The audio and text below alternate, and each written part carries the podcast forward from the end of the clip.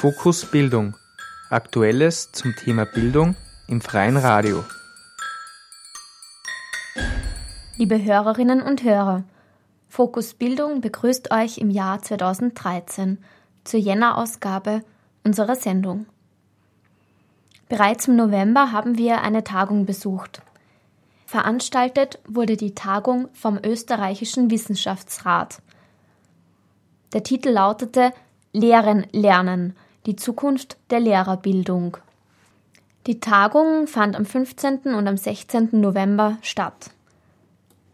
Am 16. November, am Freitagnachmittag, fand eine Podiumsdiskussion statt, und zwar ging es dort um die Zukunft der Pädagoginnenbildung. Einige interessante Statements und Meinungen werdet ihr heute von dieser Podiumsdiskussion hören. Für diejenigen von euch, denen der Begriff Pädagoginnenbildung noch nicht geläufig ist, vielleicht noch ein paar kurze Fakten. Das Regierungsprojekt Pädagoginnenbildung neu läuft bereits seit 2009. Das Ziel der Pädagoginnenbildung neu ist die Ausbildung verschiedener Pädagoginnen, also der Lehrerinnen, der Kindergärtnerinnen, zu reformieren. Bisher gab es vier Phasen in diesem Entwicklungsprozess. Von 2009 bis 2010 hat eine Expertinnengruppe ein erstes Papier erarbeitet. 2010 fanden bundesweite Konferenzen, sogenannte Stakeholder-Konferenzen statt, um in den verschiedenen Regionen Österreichs Meinungen einzufangen. 2011 begann die Vorbereitungsgruppe, die sogenannte Vorbereitungsgruppe, zu arbeiten. 2012 begann im Februar der Entwicklungsrat seine Arbeit. Im November des vergangenen Jahres, am 9. November 2012, hielt die Bundesministerin Claudia Schmidt einen Vortrag vor dem Ministerrat in Luxemburg. Die Umsetzung der Reformvorhaben der Pädagoginnenbildung neu soll nun durchgeführt werden. Dieser Vortrag an den Ministerrat der Ministerin Schmidt ist auch online abrufbar. Und zwar auf der Homepage des Bundesministeriums für Unterricht, Kunst und Kultur. In Zukunft sollen pädagogische Hochschulen und Universitäten zusammenarbeiten und eine gemeinsame Lehrerinnenbildung bzw. Lehrerinnenausbildung anbieten. Dafür ist ein sogenannter Zertifizierungsrat vorgesehen. Dieser Zertifizierungsrat soll bestimmen, ob die Curricula, die Stundenpläne, die ähm, für das jeweilige Lehramtsstudium vorgesehen sind, den Vorstellungen des Bundesministeriums entsprechen. Bei der Tagung des Wissenschaftsrats war genau dieser Punkt sehr dominant in der Diskussion. Der Zertifizierungsrat nämlich widerspricht dem Grundsatz der autonomen Universitäten beziehungsweise wird oder soll oder würde die Autonomie der Universitäten einschränken. Bis jetzt ist es, würde ich sagen, sogar ein Herzstück des UG, dass die ähm, Universitäten eben die Zuständigkeit haben für die Curricula, eben für die, die Beschlussfassung, nicht nur die Erstellung, auch die Beschlussfassung, die Durchführung eben der Studienpläne. Und es kommt ein wichtiger Punkt dazu. Die Universitäten sind auch angehalten, das qualitätssichernd zu machen. Ja. Ich meine, zum Beispiel jetzt in den Leistungsvereinbarungen, die wir unterschreiben, ist das erste Kapitel Qualitätssicherung. Was tun wir in diesem Bereich nicht? Das steht auch im UG, die interne, externe Qualitätssicherung, zu der sind wir angehalten. Und um die bemühen wir uns auch. Da tun wir auch sehr viel. Und jetzt wird das sozusagen in diesem spezifischen Bereich der Lehrer- und Lehrerinnenausbildung beziehungsweise dieser Fächer, dieser Curricula, die dies betreffen, wird sozusagen diese Kompetenz oder sagen Sie ja von mir aus auch die Finalisierung dieses Verfahrens in den, diesen Zertifizierungsrat verlegt. Ja. Und das, das betrachten wir einfach, wenn es auch nicht intendiert ist, als de facto eine Aushöhlung der, der Autonomie der Universitäten. Und es kommt ein weiteres hinzu. Wenn dieser Zertifizierungsrat ein qualitätssicherndes Organ sein will, ich weiß ja nicht, ob es als Qualitätssicherungsagentur, als Qualitätssicherungsinstanz gedacht wird, wie immer Sie meinen, also Sie verstehen, was, was wir meinen, dann ist er auch unseres Erachtens, also abgesehen davon, dass wir ihn nicht für, für notwendig halten und auch nicht für richtig halten, ist er unserer Ansicht nach auch in einer Weise aufgestellt, wie es eigentlich jeder internationalen Usance bei solchen Einrichtungen widerspricht. Also wir würden, ich kann mir nicht vorstellen, dass das international hält, dass eine, so ein Rat, so ein Zertifizierungsrat eingesetzt ist, der bestückt ist mit Vertretern, die von, äh, die von zwei Ministerien ähm, entsandt werden. Ähm, also soweit ich, und ich war lange in der Qualitätssicherung ähm, also tätig, ähm, kenne ich so etwas überhaupt nicht. Und ich glaube eher, da würden wir ähm, international ziemliches Kopfschütteln erregen damit. Vor allem, weil das auch irgendwie in die Richtung läuft, dass wir wieder eine Studiengangsakkreditierung einführen. Und diese Studiengangsakkreditierung, die ist, die ist ein absolutes Auf Auslaufmodell, zumindest so wie ich das feststelle in der ähm, internationalen Szene. Ja, und vielleicht noch ein letztes zu diesem Punkt, dann ähm, höre ich auf.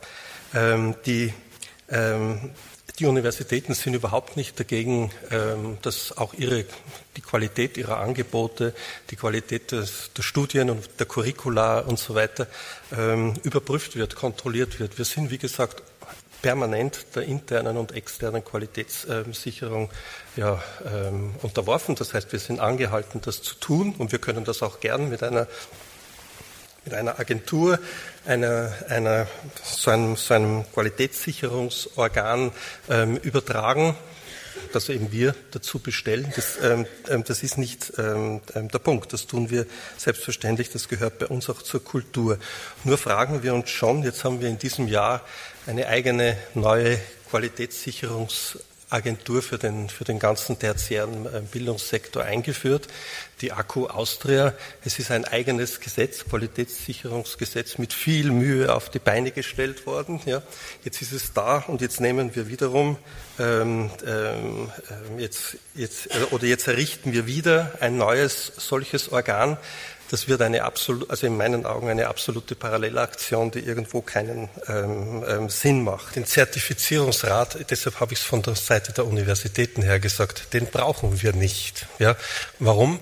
Weil wir sind eben A, autonome Einrichtungen, ich nehme dieses Wort äh, äh wieder prominent in den Mund, und wir sind auch zur Qualitätssicherung angehalten und wir üben das auch aus. Und wir, äh, wir sehen überhaupt nicht ein, äh, dass jetzt sozusagen dieser Qualitätssicherung der Universitäten, die wir ja mit, glaube ich, doch mit einigem Erfolg betreiben, dass, ähm, dass die sozusagen jetzt eingeklammert werden und dann noch einmal einem zusätzlichen Gremium ähm, anvertraut werden. Ja, das, ähm, das ist der Punkt, den, den ich ansprechen wollte. Vielleicht darf ich noch äh, Folgendes dazu sagen, weil es äh, passt. Es ist immer wieder gesagt worden, wir Berührungsängste zwischen Universitäten und, und pädagogischen Hochschulen. Also ich glaube, da müssen Sie sich von den pädagogischen Hochschulen wirklich keine äh, Sorgen machen. Wir haben, ähm, wir haben das ja auch bewiesen. Es ist vielleicht immer im Moment noch auf Bundesländerebene, aber bitte, es gibt jetzt schon drei oder vier Hochschulkonferenzen in den Bundesländern. In Tirol hat es begonnen und Steiermark, Oberösterreich, Salzburg.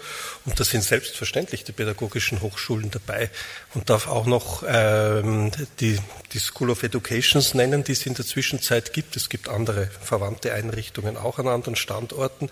Die sind gerade eingerichtet worden, damit diese Kooperation ähm, ähm, ähm, gepflegt wird, damit sie ordentlich ähm, auf, äh, ja, auf die Beine gestellt wird, zielgerichtet auf die Beine gestellt wird. Also ich glaube, ähm, da ist durchaus der Wille zur Gemeinsamkeit und ich äh, lege auch Wert darauf, auch der Hochschätzung da. Also dass das nicht unwidersprochen gesagt wird. Wenn Sie sagen, Herr Schnieder, dass das Vertrauen auf der Qualität derer äh, liegen muss, die in den Institutionen agieren und dass es nicht Aufgabe der Ministerien ist, Standards zu definieren, dann sind das wunderschöne Gründe dafür, äh, warum es keinen Sinn macht, diese Zertifizierungs, diesen Zertifizierungsrat einzuführen. Denn die fachliche Kompetenz liegt tatsächlich in den Institutionen. Und wenn ich mir vorstelle, wäre ich Mitglied dieses Zertifizierungsrates, ich würde mir als Germanistin nicht anmaßen, ein Urteil darüber zu treffen, wie ein Curriculum im Bereich der Religionspädagogik etwa auszuschauen hätte. Mein Name ist Karin Riegler. Ich bin Vizerektorin für Lehre und Nachwuchsförderung an der Akademie der Bildenden Künste Wien. Und ich bin auch die Vorsitzende der Generalversammlung der Agentur für Qualitätssicherung und Akkreditierung Austria.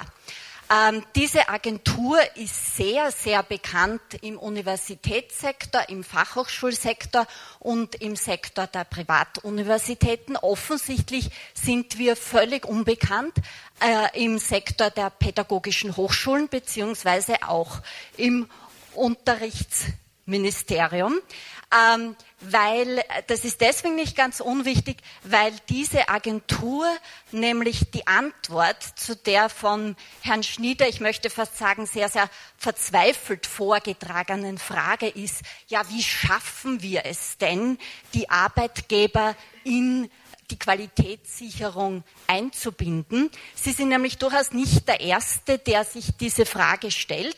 Diese Frage wird schon seit Jahren nicht nur auf nationaler, sondern auch auf europäischer Ebene gestellt und die wurde auch beantwortet, nämlich in den sogenannten European Guidelines for Quality Assurance in the European Higher Education Area. Äh, wurde im Rahmen des Bologna-Prozesses bei der Konferenz in Bergen im Jahr 2005 auch von allen Signatarstaaten des Bologna-Prozesses unterzeichnet. Für die Republik Österreich hat das damals die Bundesministerin Gera gemacht und auf der Grundlage dieser European Guidelines wurde diese Agentur für Qualitätssicherung und Akkreditierung Austria vor etwa einem Jahr ins Leben gerufen. Sie vereinigt die bis dahin drei bestehenden österreichischen Qualitätssicherungsagenturen, nämlich die sogenannte AQUA, den österreichischen Akkreditierungsrat und den Fachhochschulrat. Das heißt, die Agentur ist für die externe Qualitätssicherung im Bereich der Universitäten, der Fachhochschulen und der Privatuniversitäten zuständig. Und in diesen, äh, dieser Agentur sind auch die Sozialpartner und damit auch die Arbeitgeber vertreten und das entspricht europäischen Standards. Und was ich auch noch dazu sagen möchte, diese Agentur äh, wurde durch das sogenannte Hochschulqualitätssicherungsgesetz ins Leben gerufen, auf der Grundlage jahrelanger Diskussionen im gesamten tertiären Bildungssektor. Wenn Sie sich die Stellungnahme zum Gesetzesentwurf ansehen, die Stellungnahmen, da haben sehr, sehr viele Interessensgruppen, einzelne Institutionen damals gefordert, dass auch die pädagogischen Hochschulen von dieser Agentur, die wie gesagt auf der Grundlage europäischer Standards gegründet wurde, ähm, äh, auch von dieser Agentur äh, überprüft, beziehungsweise ihre externe Qualitätssicherung überprüft werden solle. Und damals, was man so hörte, die Antwort war immer, dass das Unterrichtsministerium sich explizit dagegen ausgesprochen hat. Warum man das damals so gemacht hat, das weiß ich nicht. Ähm, auf alle Fälle, das möchte ich Ihnen schon noch jetzt sagen, wenn so ein Zertifizierungsrat ins Leben gerufen wird, der, und wenn man sich das Ministerratspapier ansieht, ist das ganz, ganz klar, natürlich in keinster Hinsicht europäischen Kriterien entspricht, dann werden damit auch Bologna-Kriterien verletzt, für die sich die europäische, äh, die äh, österreichische Bundesregierung, wie gesagt, 2005, zu denen sie sich 2005 verpflichtet hat. Also das ist keine triviale Frage, sondern das ist wirklich eine zentrale Frage des Bologna-Prozesses. Äh, Zertifizierungsgeschichte. Äh, das ist eine schillernde Angelegenheit und da leidet die Debatte äh, unter mangelnder Präzisierung. Und das wird noch stattfinden müssen. Was kann damit genau gemeint sein, um die berechtigten Sorgen, die damit verbunden sind, zu zerstreuen? Man könnte auf der einen Seite sagen, es gibt in fast der Hälfte der deutschen Bundesländer äh, als Abschluss der Lehramtsstudien ein Staatsexamen, also nicht eine autonome Prüfung an der Hochschule oder an der Universität, sondern der Staat führt diese Prüfung durch, wie es bis in die 70er Jahre auch bei uns so war. Ich bin auch so geprüft worden als Lehramts. Ich halte das für einen viel massiveren Eingriff äh, in äh, die Autonomie und ist aber dort auch aus der Rechtsphilosophie her gestützt. Man sagt, nicht nur dort, wo der, die öffentliche Hand der Arbeitgeber ist, sondern dort, wo öffentliches Interesse an einem bestimmten Beruf äh, besteht, das sind auch die Juristen und die Ärzte, wird gelegentlich an Staatsexaminer gedacht. Aber der eigentliche Punkt, den ich sagen möchte, ist der, dass natürlich äh, eine solche Maßnahme, von der ich mir durchaus vorstellen kann, sie im Rahmen der Akku Austria anzusiedeln, also das ist nicht mein Problem, äh, dass eine solche Maßnahme schon etwas damit zu tun hat, dass man mit dem Iststand nicht ganz zufrieden ist und auch nicht, äh, ja, also eigentlich auch eine Sicherung für eine gute Entwicklung haben möchte. Ich anerkenne, dass viel passiert ist in den letzten zwei Jahren an den Universitäten und auch an den pädagogischen Hochschulen, an letzteren in Richtung Wissenschaftlichkeitsentwicklung, an ersteren an den Unis im Sinne von ernstnehmender Lehrerbildung. Gleichwohl auf dem Stand, das zu wollen, waren wir schon vor 30 Jahren. Minister Töchterle wird sich vielleicht erinnern. Also derartige Forderungen, dass es ernst genommen werden soll, äh, die hat schon vor 30 Jahren gegeben. Und ich würde meinen, dass äh, die Schritte, die jetzt gesetzt wurden, schon damit zu tun haben, dass man einen gewissen politischen Druck verspürt hat, der noch nicht in Gesetze äh, gegossen wurde, aber der da war. Und das hat die Institutionen, ich würde sagen, ermuntert, hier Schritte zu setzen. Wobei es ja meistens so ist, dass es innerhalb der Institutionen die Kräfte immer gegeben hat, die das wollten, dass sie sich aber nicht immer an den Institutionen, sprich Universitäten, durchsetzen konnten. Und ich weiß, auch in den 80er Jahren war schon klar, dass es die Vorreiter gegeben hat im Bereich der Kunstpädagogik, im Bereich der Wirtschaftspädagogik, im Bereich der Religionspädagogik. Aber in vielen anderen Bereichen war der Stand noch nicht. Und wenn die Frau Schmölzinger-Eibinger sagt, einerseits sie ist ganz zufrieden mit der Situation. Auf der anderen Seite, es gibt halt keine Habilitierten. Dann frage ich mich, warum gibt es die nicht? Man hätte schon vor 30 Jahren beginnen können, diese Kapazitäten aufzubauen. Also, ich sehe die Situation so. Es sind gute Ansätze da. Wir waren noch nie so weit in Österreich, die, Lehrerfort die Lehrerbildung einen großen Sprung weiterzubringen, aber die Geschichte muss gesichert sein. Und für mich wäre ein Zertifizierungsorgan eine Maßnahme, die für einige Jahre, unser Vorschlag ist das ja auf höchstens zehn Jahre zu begrenzen, sicherstellt, dass die sich gut äh, an äh, beginnende Entwicklung, dass die auch fortgesetzt wird. Wobei noch, vielleicht noch ein Punkt. Es sind nicht die Curricula das Problem. Das Problem, das ich sehe, und da äh, muss ich ein bisschen abweichen von dem, was der Andreas Schnitter gesagt hat. Er sagt, er sieht viele Potenziale in Österreich.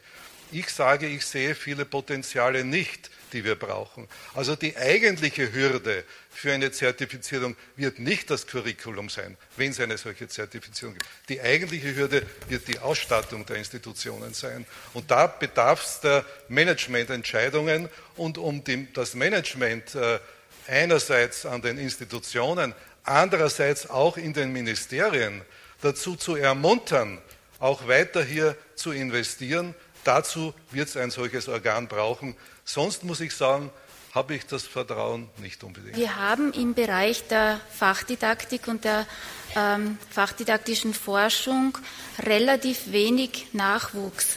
Äh, das hat einerseits zu tun mit der personellen Struktur ähm, an den pädagogischen Hochschulen ohnehin, aber auch an den Universitäten, äh, wo es in den letzten Jahren gar nicht äh, möglich war, ähm, aufgrund zu wenig äh, habilitierter Lehrpersonen vor allem und Wissenschaftler ähm, Förderung in diesem Bereich äh, zu betreiben.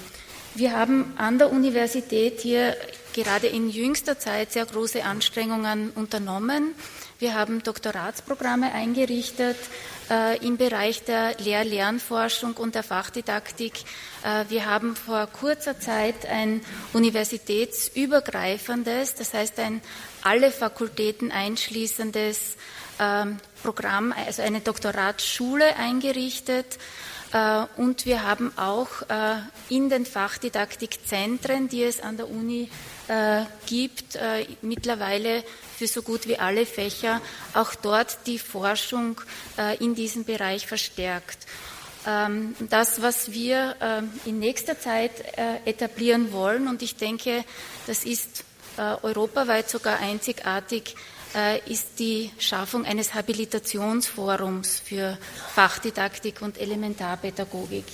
Das heißt, wir versuchen verstärkt, ähm, Habilitierte in diesem Bereich äh, einerseits auszubilden, andererseits äh, braucht es da natürlich auch noch Mittel, um Professuren in diesem Bereich äh, einzurichten. Hier ist die Politik natürlich sehr stark äh, gefragt, aber das ist sozusagen eine zentrale Grundlage, äh, um äh, fachdidaktische und pädagogische Forschung äh, als eigenständige Forschungsdisziplin etablieren zu können. Hier muss ich den Fokus von Vorarlberg auf ganz Österreich legen, nachdem Sie auch wissen, dass Vorarlberg ein durchaus äh, föderales, gesinntes Land ist und Autonomie für die Vorarlberger sehr, sehr wichtig ist. Nein, Autonomie war das durchgängige Thema aller RÖF-Konferenzen, das heißt aller Konferenzen der pädagogischen Hochschulen in den letzten fünf Jahren. Dr. Hackel kann es bestätigen, ich habe das auf der Agenda gehabt als durchgängiges nicht Selbstzweckthema, sondern im Sinne der Gestaltung. Wir wissen, dass wir eine nachgeordnete Dienststelle sind. Wir sind auch damit, glaube ich, gut umgegangen was die Zukunft jetzt auch nach diesen Referaten der letzten 24 Stunden uns bringen wird, scheint anders laufen zu müssen in den verschiedensten Bereichen. Wir haben es auch von Arthur Mettinger heute gehört, dass Autonomie sozusagen eines der wichtigsten Alleinstellungsmerkmale einer Higher Education Institution sein wird. Äh, mit den gegebenen Gesetzen können wir durchaus gut umgehen. Wir sind alle gelernte Österreicher in diesem Bereich der Pädagoginnenbildung und haben das auch so geschafft. Wir wissen, dass wir viel, viel mehr Autonomie in vielen Bereichen, nicht nur der Finanzgebarung brauchen. Im Finanzwesen haben wir das gültige Gesetz der Reisegebührenverordnung von 1948 in der gegebenen Fassung. Also wir sind auch mit dem gut ähm, umgegangen. Aber da muss auch ein komplett neuer Wechsel kommen, das ist keine Frage. Aber nur Autonomie als Selbstzweck oder gar als polarisierendes Thema äh, der, dem Ressort gegenüber hätte jetzt eher zu große Reibungsverluste.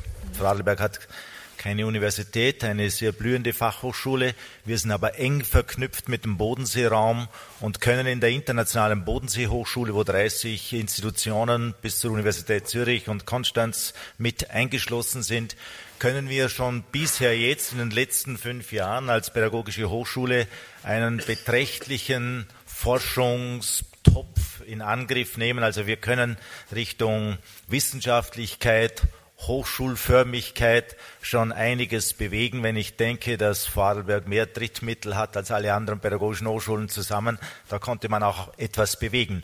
Das ist aber nur ein Teil und ist nur jetzt ein Glückszufall mit dieser internationalen Bodenseehochschule.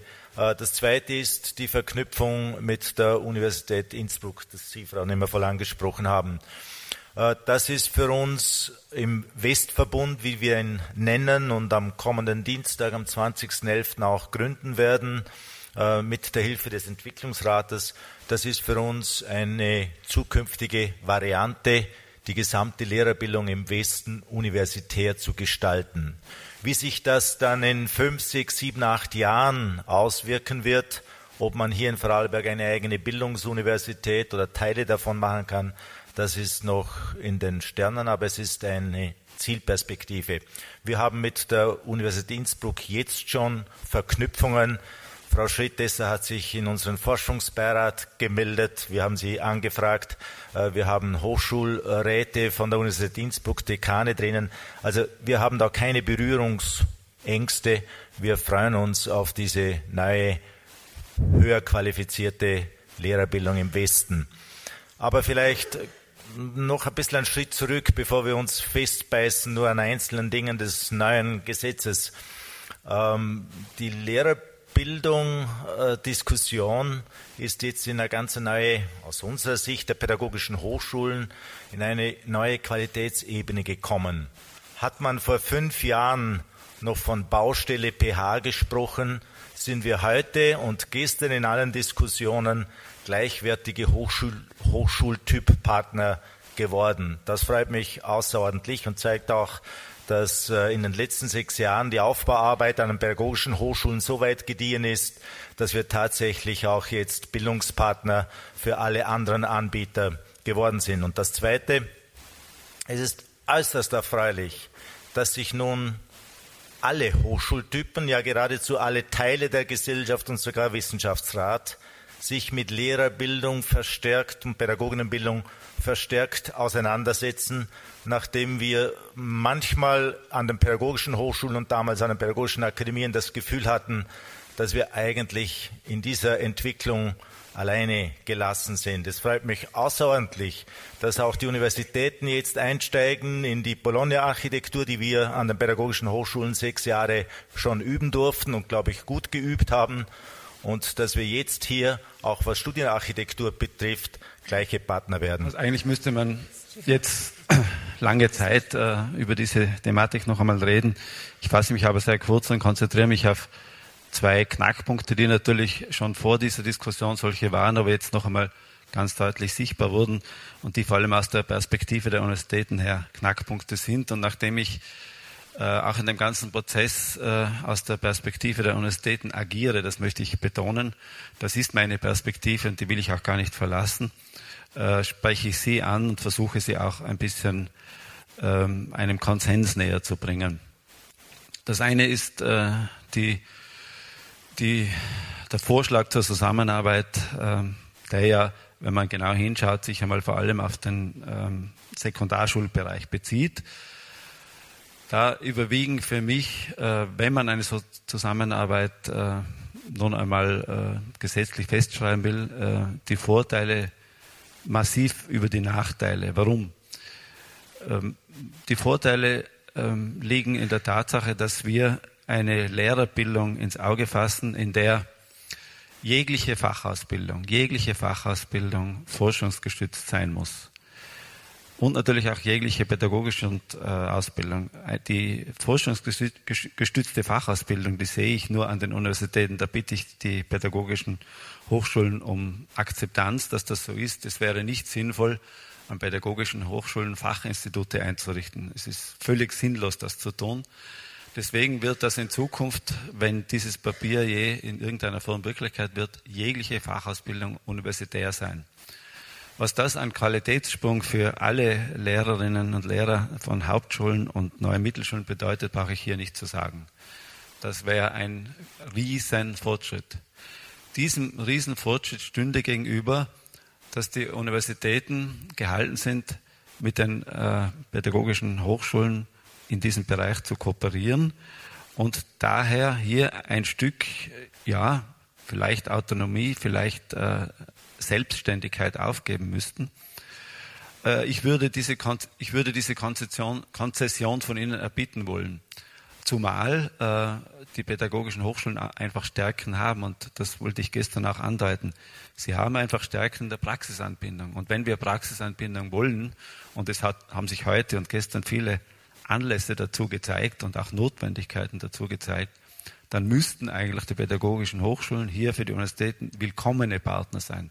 Das können sie, das machen sie schon lange. Da sind sie stark. Umgekehrt äh, ist klar, dass die pädagogischen Hochschulen ein wirkliches Manko haben. Ich spreche sie hier klar an und ich bitte das nicht als Verletzung zu empfinden.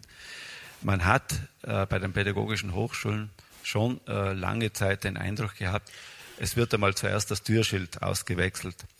Äh, drinnen hat sich über Jahrzehnte wenig geändert. Äh, ich habe allerdings gelernt, äh, gerade zum Beispiel beim Besuch der Pädagogischen Hochschule Feldkirch, dass sich da in den letzten Jahren Gewaltiges verändert hat. Und diese Veränderung, weil sie eben gewaltig ist und gewaltig sein muss, nämlich das Personal dort allmählich äh, zur Wissenschaftlichkeit zu bringen, also weg sozusagen vom Upgrading von Volksschul- und Hauptschullehrern zu Lehrern an äh, früher BEDAX, jetzt pädagogischen Hochschulen hin zu wirklich akademisch ausgebildeten Lehrern, die dann auch wirklich imstande und, und, und berechtigt sein können und fähig sein können, akademische Grade zu verleihen. Alles andere wäre ja absurd. Äh, diese Entwicklung zeichnet sich ab, sie wird noch dauern äh, und sie kann dann, wenn, wenn beide Institutionen zusammenarbeiten, schneller schlüssiger und stimmiger vorangehen. Und deswegen, da sehe ich die Universitäten schon auch ein bisschen als, als Geburtshelfer und Entwicklungshelfer für die pädagogischen Hochschulen. Sie mögen mir es verzeihen, um das Personal dort zu kriegen, das sie brauchen, um wirklich legitim akademische Titel zu verleihen und akademische Ausbildung anzubieten. Da brauchen sie einfach noch einen längeren Weg. Das wissen diejenigen, die dort die Realitäten sehen, auch sehr klar.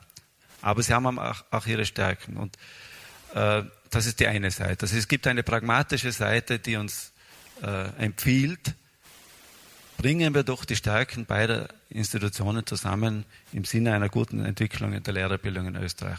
Das ist die eine ganz pragmatische, ganz sachliche Seite. Und daneben gibt es eine politische Seite. Und die, wir kennen sie alle. Ich möchte sie ja gar nicht allzu deutlich ansprechen. Das ist heute oft äh, äh, durchgeschienen, dass es hier noch zwei ganz verschiedene politische Kulturen gibt, die aufeinander zugehen. Es gibt einerseits die Kultur der Universitäten und ihrer ähm, Entwicklung nach dem UG 2002, die ich ja selber aus vielen Perspektiven miterlebt habe, zum Schluss aus der Perspektive des Rektors und die ich durchaus am Anfang mit Skepsis gesehen habe, mit viel Skepsis gesehen habe.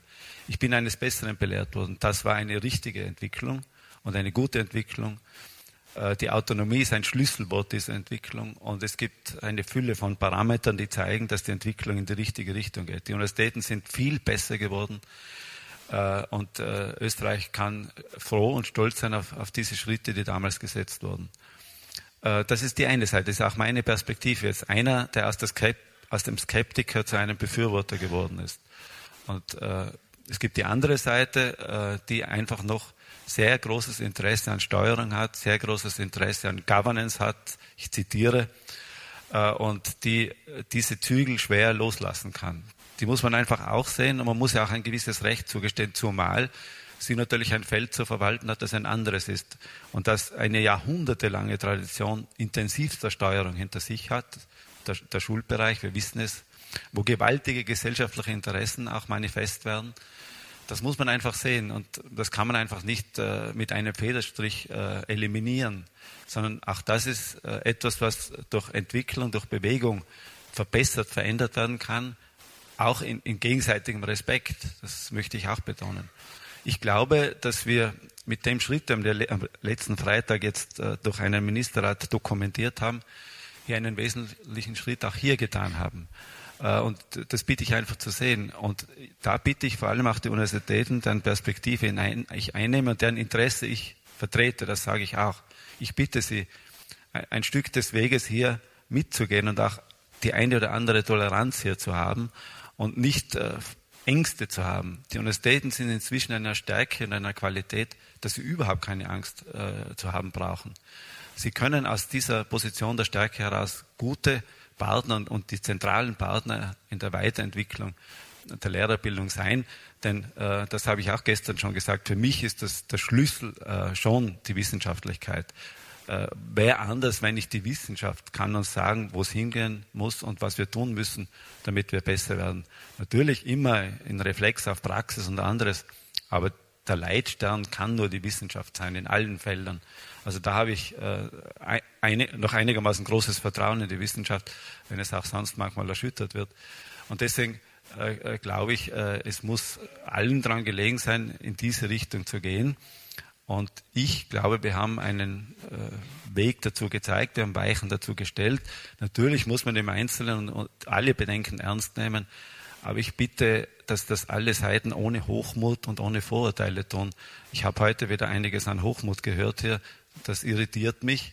Äh, der sollte meines Erachtens äh, verlassen werden und wir sollten kooperativ denken und vor allem im Sinne, jetzt werde ich fast schon pathetisch, aber im Sinne der Zukunft der Lehrerbildung.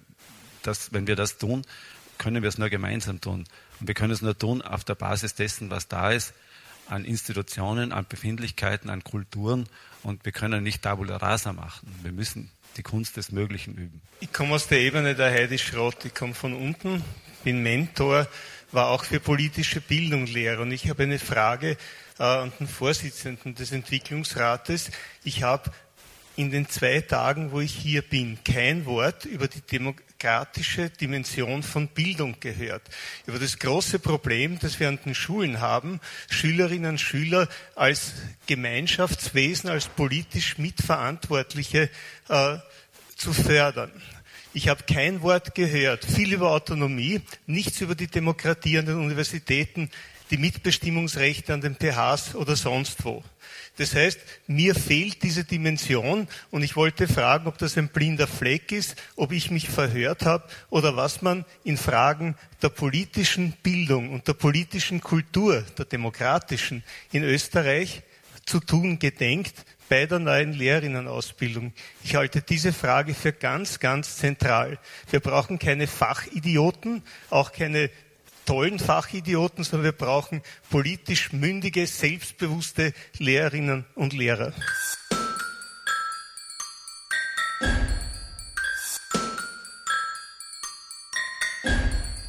Fokus Bildung.